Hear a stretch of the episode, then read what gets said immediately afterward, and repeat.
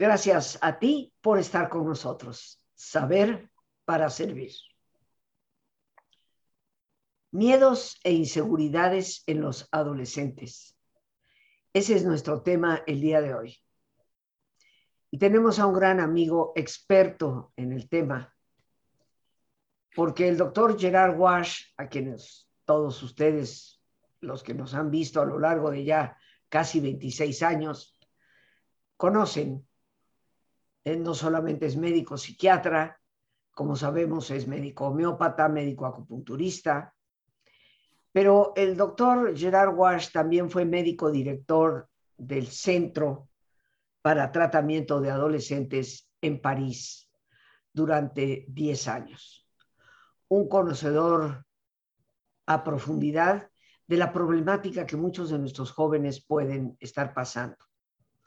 Muchos padres de familia en esta época de pandemia, pues han visto tal vez a flor de piel muchos de esos miedos e inseguridades que en la adolescencia a veces se transforman en comportamientos agresivos, llenos de ira, pero que pueden en ocasiones estar denotando ciertos estados depresivos, inclusive.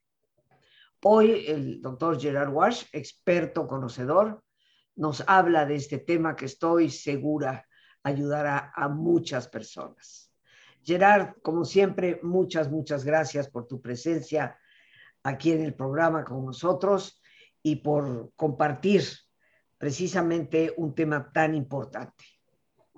Gracias a ti, mi querida Ro, y gracias a todos los que nos escuchan. Siempre es un placer venir a platicar un momento con vosotros. Miedos e inseguridades en los adolescentes. Me he atrevido a, a mencionar que muchas veces esos miedos e inseguridades nosotros no los percibimos, los adultos, como eso, sino más bien como una agresión que no entendemos de dónde viene. Así es, tienes toda la razón, porque hay una tendencia en la adolescencia a disfrazar, digamos, los miedos y los estados depresivos para no sentirlos así, porque sentirse deprimido es sentirse sin energía, sin ganas de vivir. Entonces uno sube la presión y se vuelve agresivo. Y como tú bien lo dijiste, con los miedos también, muchas veces son actitudes agresivas que en realidad podrían entenderse como autodefensivas, de autodefensa. Pero si quieres, vamos a hacer un pequeño repaso de los eh, principales miedos que podemos encontrar y sobre la marcha pues comentaremos. Los primeros, pues vienen de, no mucho antes, vienen de la niñez, se quedan algunos miedos infantiles. Bueno, quizás de miedo podemos decir que la etimología es eh, especial, es una palabra del latín, metus, que dio en eh, castellano miedo, cuando en otros muchos eh, idiomas el origen es pavor y dio como en francés peur, como en catalán pau, como en otros idiomas. Y nosotros decimos miedo. Pero la sensación, la emoción es la misma. Y digamos de una buena vez que el miedo es una emoción básica y es una emoción necesaria. Si no, si no tuviéramos miedo de nada, pues no tendríamos tampoco precaución de nada. Imagínate, un niño chiquito que no sabe, descubre en el jardín una, víbora, la jala por la cola y el bicho lo pica. Pues él no tenía miedo, no sabía que era este, este animalucho. O en adolescentes más bien van a ser conductas aparentemente sin miedo, que son conductas de como autoprobación de sí mismo velocidad, hacer cosas prohibidas como treparse en la fachada de una casa para llegar hasta la terraza, cosas por el estilo. Entonces, está la emoción, el miedo, que nos protege de muchos peligros y está también la emoción que nos induce a muchos peligros porque queremos vernos, sentirnos fuertes y no mostrar a los otros que tenemos miedo.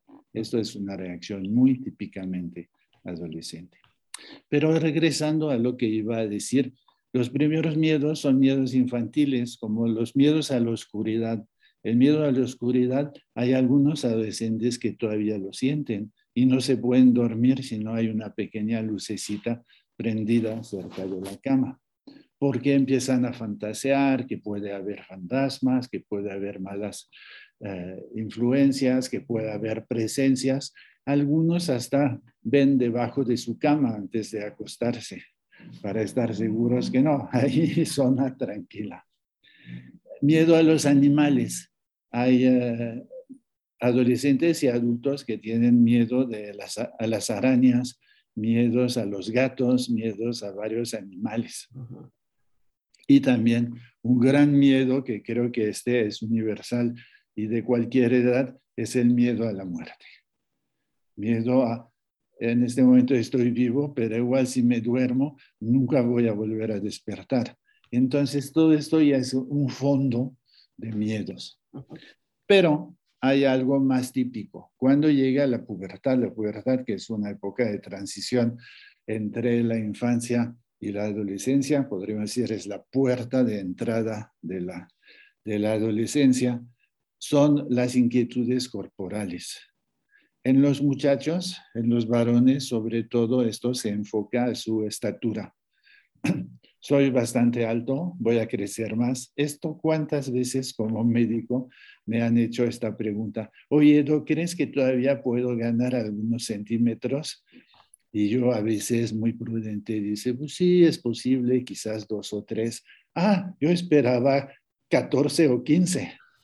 Pues sí, pero vete, ya estás desarrollado como un adulto.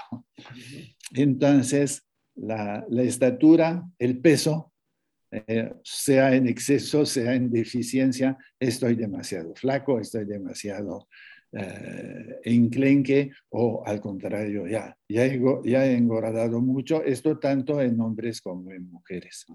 Pero los más específicos de la pubertad para los hombres es alrededor de los genitales. ¿Cómo se están desarrollando mis genitales? Voy a tener un pene grande, voy a tener un pene chico, mis testículos están lo suficientemente gruesos, toda una serie de fantasías. Y en las mujeres es sobre todo alrededor del busto, de los senos.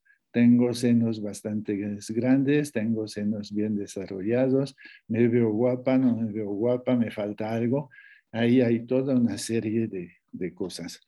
Y en algunos adolescentes y que pertenecen a familias con eh, suficientes recursos, esto puede llevar a algo que yo no aconsejaría, salvo muy poca excepción, es a hacer una cirugía estética.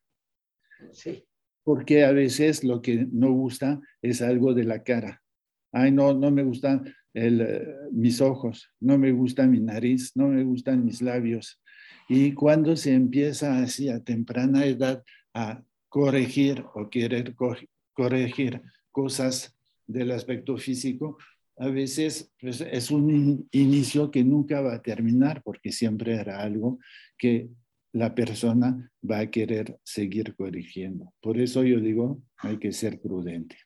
Fíjate, Gerard, ahorita que dices eso, eh, me gustaría comentar que yo también estoy completamente en contra de que las jóvenes adolescentes ya sean sujeto de operaciones de tipo estético, ¿no? cirugías plásticas.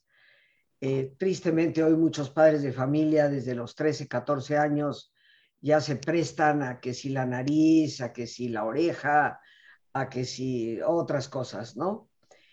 Y yo soy opositora a esto y concuerdo contigo, pero creo que hay un dato que a los padres les puede servir el día de hoy eh, si me permites este, aportarlo. Hace, hace muchos años leí yo un libro de Maxwell Maltz. Estamos hablando de un libro que fue escrito posiblemente a finales de los 50 o principios de los 60. No se hablaba todavía mucho del concepto de la autoestima. Como tú sabes, la autoestima fue muy ponderada por Anne Rand y su gran discípulo Nathaniel Branden, ¿no? Eh, pero la persona que realmente llegó a empezar a popularizar el concepto de autoestima fue Maxwell Maltz. Y yo recuerdo cuando leí su, libro, que se llamaba algo así como Autoimagen, eh, ya no recuerdo, hace tantos años que lo leí, pero uno hubiera pensado que era psicólogo. Y no, Maxwell Maltz era cirujano plástico. Y la razón por la cual él escribió el libro, y lo dice él en su libro, dice, he decidido escribir este libro porque como cirujano plástico confronto una y otra vez a mujeres bellísimas que llegan hasta mi consultorio para que yo les mueva la nariz dos milímetros a la izquierda o dos milímetros a la derecha.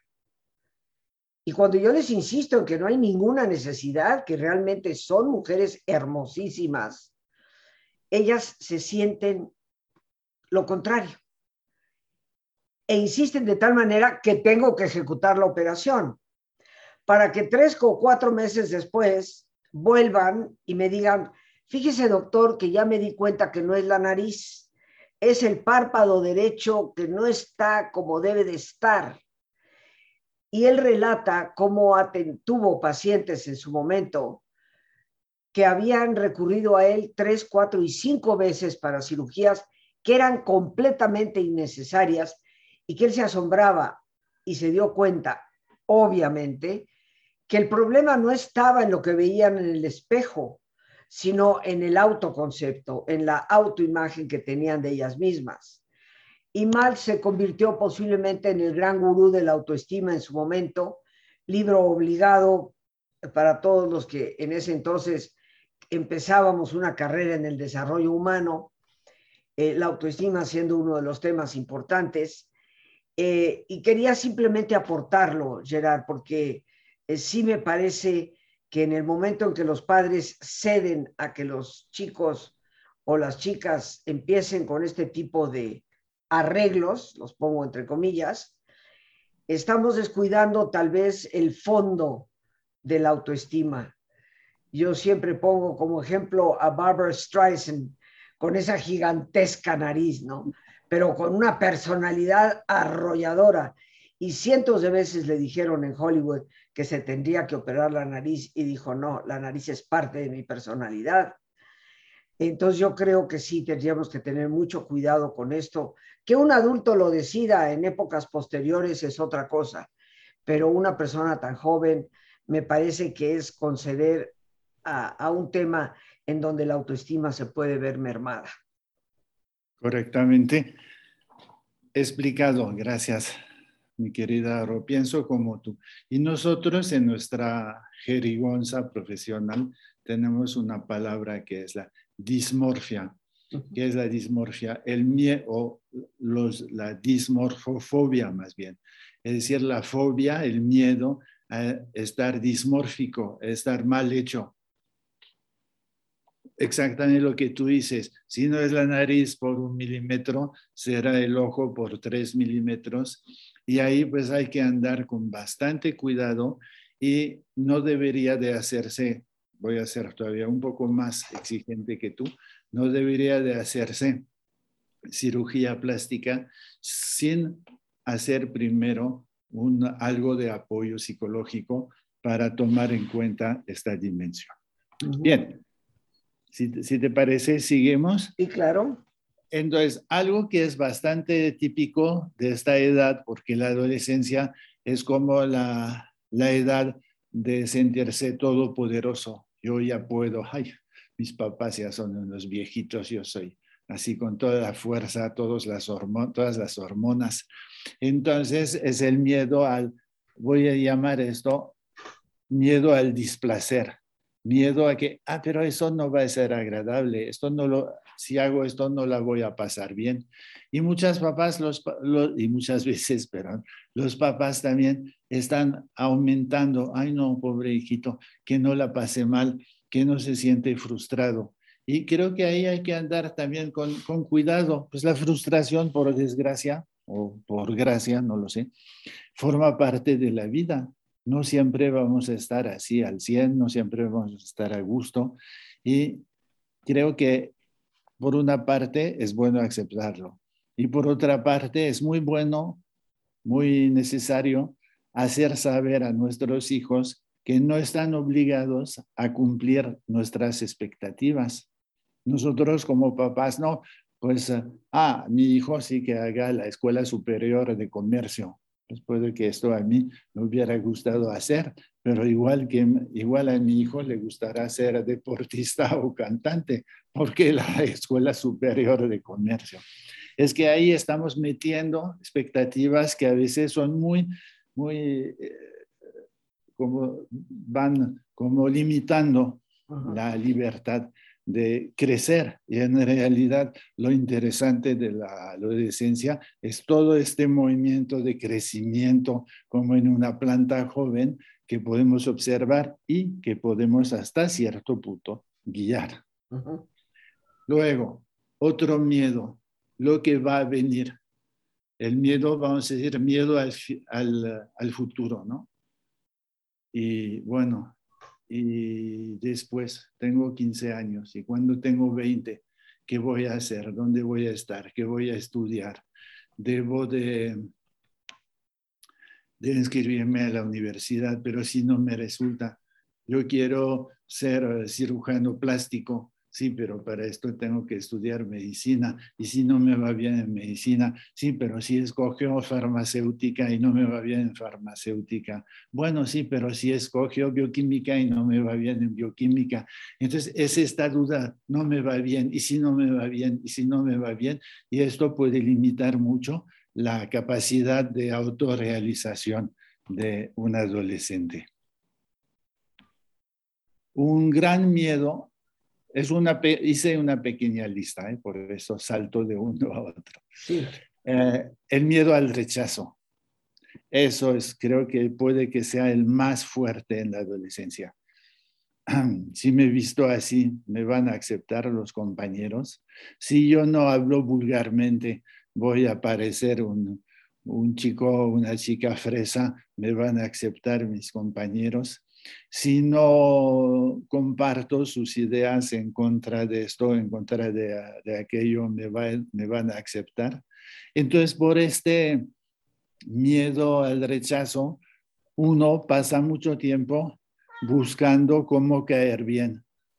¿Qué debo de hacer para caerle bien a los cuates? Es sobre todo los cuates, porque caerle bien al profesor ya parece que no está tan, tan de moda como pudo ser en algún tiempo. ¿verdad? Sí. Entonces, esto al rechazo obviamente va a tomar un matiz especial cuando lo veremos eh, en eh, el ámbito amoroso. Oye, es que esta chica me gusta, pero me va a aceptar. O del lado de la chica, oye, el cuate este no, no está nada mal, pero pues, ¿qué puede esperar? ¿Qué puede pensar? ¿Qué va a pensar de mí? Entonces ahí también está el, miedo, el temor a no ser aceptado, no ser aceptado como soy. Y eso sí puede tener consecuencias, como dijimos con la cirugía plástica. Si no me acepto como soy, ¿quién me va a aceptar? Porque el primero que necesita aceptarse es uno mismo. Sin esta base de aceptarse uno mismo, es difícil poder andar por los caminos de la vida. Entonces, ahí sí, creo que los adultos, los papás, los educadores, los médicos, los psicólogos, hemos de prestar una especial atención. ¿Cómo podemos dar o aumentar la confianza en uno mismo. Sí, yo creo que aquí el tema de la, de la falta de confianza es lo más grave, ¿no? Eh, y yo creo que por esa falta de confianza, no sé cómo lo veas tú, Gerard, a veces a no confiar en ellos mismos, no quieren mostrarse todavía con esas fragilidades ante los padres y prefieren ir a consultar al compañerito. Exacto. Que, que, obviamente no tiene experiencia y no va a saber ni por dónde tirar la carreta, ¿no? Pero tal vez el, el, reconocer ante los padres que no sé qué hacer, eh, esto los hace sentir debilitados y pues claro, tienen que ir afianzando su independencia. Sí, creo yo. ¿Qué te parece, Gerard, si hacemos un pequeño alto para hacer nuestro ejercicio de relajación y regresamos inmediatamente para continuar? ¿Sí? Bienvenido. Bien. Bueno, queridos amigos, pues vamos a hacer nuestro ejercicio de relajación. Te voy a pedir que te pongas cómodo, en una posición cómoda, con tus ojos cerrados.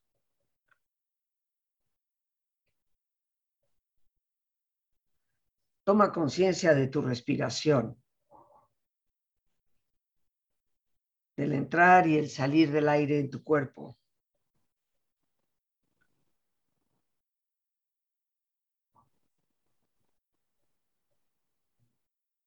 E imagina cómo al inhalar, así como llevas oxígeno a tus células, inhalas también serenidad para tu mente.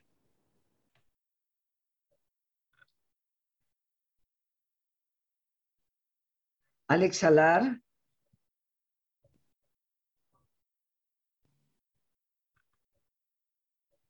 así como tu cuerpo se libera de toxinas,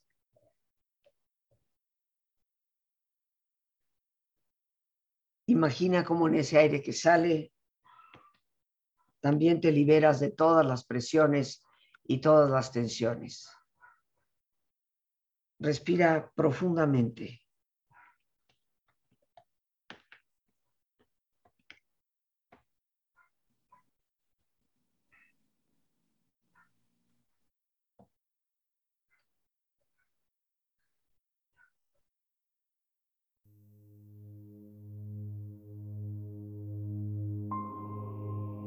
Relaja tu cuero cabelludo.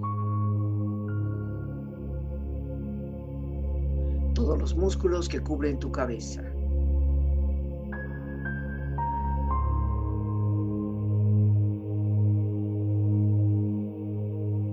Relaja tu frente. Siente la piel, la vibración de la piel que cubre tu frente.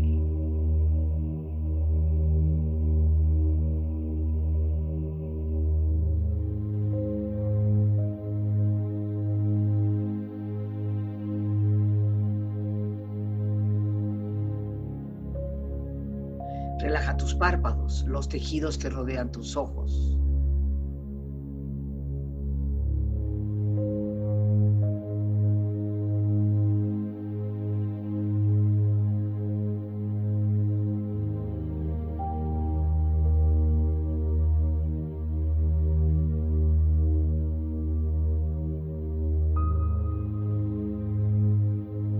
Relaja tus mejillas, toda la piel, todos los músculos que cubren tu cara.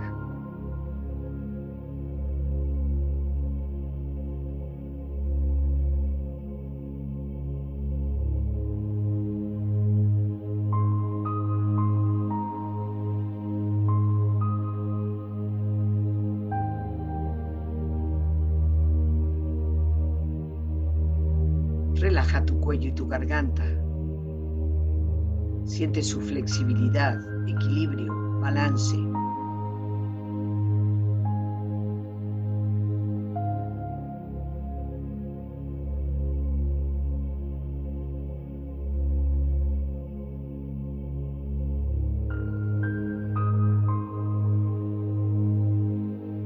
Relaja tus hombros, brazos y manos, así como tu espalda. Siente una agradable sensación que relaja todos los músculos en estas partes de tu cuerpo.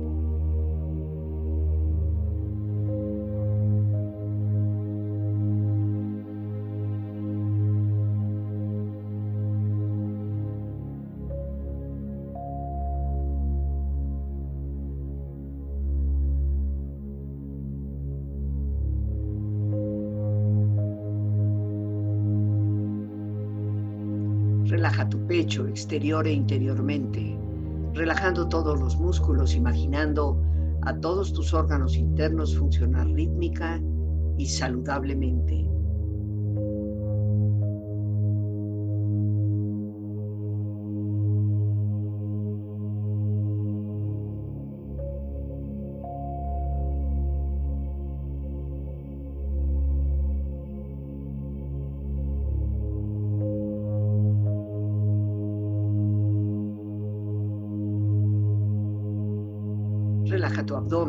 Exterior e interiormente, relajando todos los músculos, imaginando a todos tus órganos internos funcionar rítmica y saludablemente.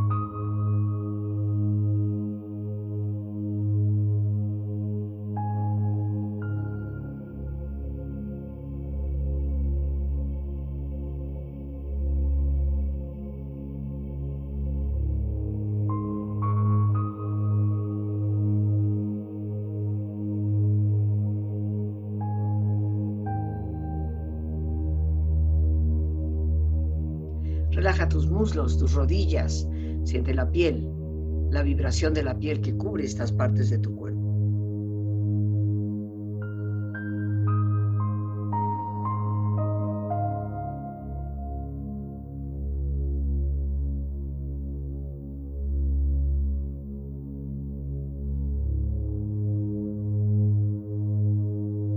Relaja tus pantorrillas y tus pies.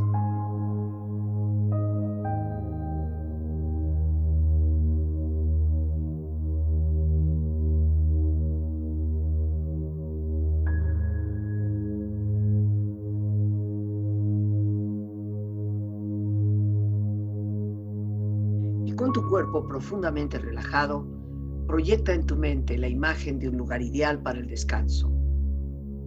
Imagina los colores, los sonidos, los aromas. Es una escena de belleza y paz. Siente estar ahí.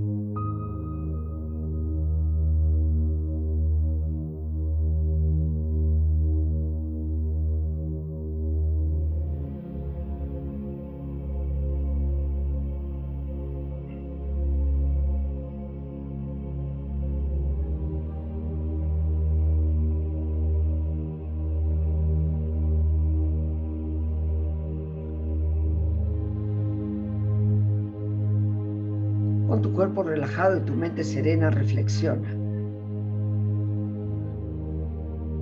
La adolescencia es cuando las niñas experimentan la presión social para dejar de lado a su ser auténtico y mostrar solo una pequeña porción de sus dones.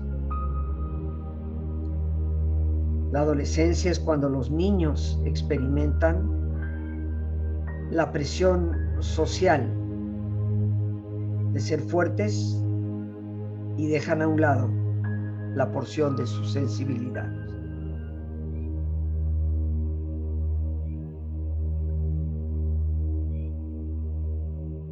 Usted no tiene que sufrir para ser poeta.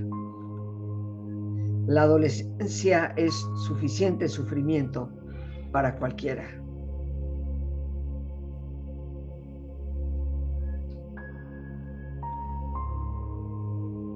La adolescencia representa una conmoción emocional interna, una lucha entre el deseo humano eterno aferrarse al pasado e igualmente poderoso deseo de seguir adelante con el futuro.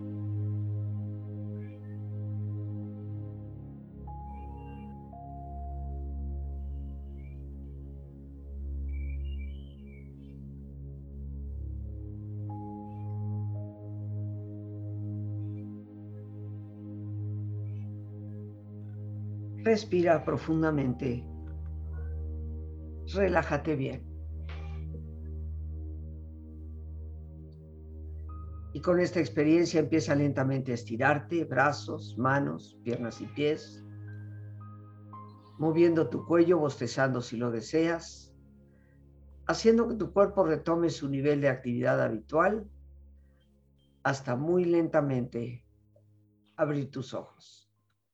Ojos abiertos, bien despierto, muy a gusto, bien descansado y en perfecto estado de salud, sintiéndote mejor que antes. Regresamos, queridos amigos, con nuestro gran invitado, el doctor Gerard Wash, hoy hablando sobre miedos e inseguridades en la adolescencia. Y mi querido Gerard, antes de continuar, eh, si posiblemente tal vez tienes algún otro miedo ahí que añadir, antes de continuar y redondear el tema, por favor, tus datos para que las personas puedan este, contactar contigo. Con mucho gusto. Si hablan al teléfono que voy a indicar, les contestará Gloria, mi secretaria, y les podrá dar todas las informaciones que ustedes eh, necesitan. Es el 55 52 91 36 52. Bien, y bueno, Lore, siempre tan eficiente, ya lo, pone ahí al calce de tu imagen. Déjalo ahí un momento, este, Lore, bonita, para que las personas puedan tomar nota del teléfono del doctor Gerard Wash y puedan comunicarse con él si así lo, lo desean. Muchas gracias, este, Gerard. Y bueno, yo aquí he anotado los miedos de la infancia, esos residuos que a veces quedan, que aunque el adolescente no los quiera reconocer, ahí están. Los miedos corporales, ¿no? estamos en pleno cambio corporal, el miedo al displacer, eh, y lo, importante que, que, es lo que mencionaste, cómo la frustración es necesaria y los padres cometemos un error al no permitir que nuestros hijos se confronten con esa realidad, porque a veces la vida es muy frustrante y si no los preparamos para eso desde jóvenes, pues entonces cuando llegan a cierta edad se les hace más fácil el camino fácil de, los, de las adicciones, ¿no? Como ejemplo. También hablaste de miedo al futuro, ¿no? ¿Qué voy a hacer? Eh, si no me va a ir bien, la situación la veo tan compleja. Eh, y el miedo al rechazo, que bueno, indica más que todo a veces una falta de confianza. Pero aquí estoy lista para seguir anotando pues voy a agregar el miedo a la pérdida, porque eh, ya nos volvemos adolescentes, tenemos 14, 15, 16 años, ya perdemos los compañeros de la niñez, los con cuales tuvimos eh, la oportunidad de jugar. Sé que esto puede durar muchos años. Rocío, mi esposa, conservó amistad con eh, tres amigas desde el kinder y mm. Rocío ya no está, pero yo sigo con la amistad con esas personas. Nos escribimos, nos hablamos, o compartimos cosas porque realmente formaban como una pequeña extensión de la familia. Pero a mí siempre me maravilló que se pudiera conservar tanto tiempo amistades de tan lejos en la vida mis amigos de kinder, yo no sé qué ha pasado con ellos, ni siquiera sé con los de preparatoria, así que me parece algo. Bueno, eso. Y también pérdidas familiares, porque muchas veces en la adolescencia es cuando fallecen los abuelos, por ejemplo. Entonces, el miedo a la pérdida, porque la pérdida nos está, nos está marcando algo que pues tenemos que aceptar es que nada es definitivo en la vida, todo es relativo. Tengo esto por un momento y por otro momento ya no lo tendré. Estoy de este humor por un momento y estaré por, de otro humor en otra ocasión. Luego también están los miedos secretos. Oh. No vayas a decir a mis papás que yo tomo alcohol miedo que los papás sepan cosas de mi actividad, de mi vida. Oye, tengo 14 años o tengo 13, porque actualmente las cosas empiezan más temprano. Y si supieras, en la fiesta de mis amigos me puse una muy buena y en la del otro amigo pues tuvieron que llevar a Pedro al hospital. cosas que eso no, no, que mis papás no se enteren que esto forma parte ya de mi vida. O peor, tantito peor, que no vayan a saber que yo he probado la droga, o que fumo, o que consumo este polvo o aquello. O también, nadie sabe en mi familia, y no se los vayas a decir, ¿eh? por favor, no se los vayas a decir, que a mí me gustan los chicos o a mí me gustan las chicas, que más bien soy homosexual. Ya poder pronunciar la palabra homosexual no es nada fácil, porque todavía, a pesar de las ligas y de los movimientos y del gay pride y de todo, no es fácil aceptar en nuestras sociedades ser diferente divergente.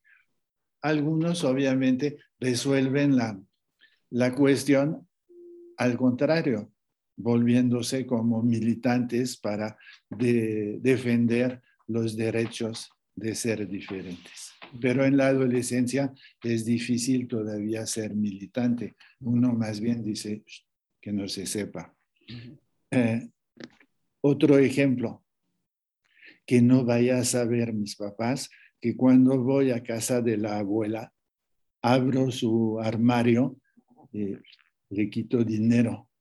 Y mi pobre abuela dice, ay, mi memoria, yo quería tener 500 pesos guardados y solo eran 300. Entonces, y lecturas si supiera mi madre lo que estoy leyendo en este momento, se caería de espaldas. Bueno, todos esos miedos y solo son unos cuantos de una lista que podría ser mucho más grande, ¿verdad? Pero yo creo, Gerard, que has tocado tal vez los principales eh, y yo creo, queridos amigos, que aquí tenemos eh, una lista de posibilidades, de temores que los chicos pueden tener y lo más importante, creo que tal vez ante las actitudes agresivas, a veces prepotentes del adolescente, eh, podemos escudar un poco tal vez qué, está, qué miedo está encubriendo ese, esa conducta, ¿no? Eh, y a mí me gustaría, Gerard, eh, para el futuro, después de, de, tu regreso de París, sé que tienes un viaje a París, me gustaría que tocáramos de nuevo el tema sobre este encubrimiento que se hace de los miedos y cómo abordar al adolescente desde su agresión, desde la agresión que demuestra tener, ¿verdad? Ok, lo estoy apuntando. ¿eh? Sí. Pues por el momento, una cosa así que he dicho, repetido tú también y que tenemos siempre que repetir más es, es importante estar al lado del adolescente, lo menos distante posible, no puedo decir lo más cercano, pero digamos lo menos distante para poder escucharlo, para que él sienta que hay cosas que sí puede decir. Hace un rato yo decía, no, no vayas a decir a mis papás esto, aquello, pero lo mejor sería que yo si me siento mal, si me siento con dudas, si no estoy seguro de hacer las cosas bien, yo pudiera ir con papá o con mamá y decirle, oye, está, estoy pasando por este momento de inquietud, ¿qué, qué crees? ¿Que voy por mal camino o qué otra cosa? ¿no? Y pues yo creo que ya, ya es lo que podría decir hoy. Bueno, Gerard, pues yo te quiero dar las gracias como siempre por tu valiosísima presencia te deseo un muy feliz viaje a París, un pronto regreso.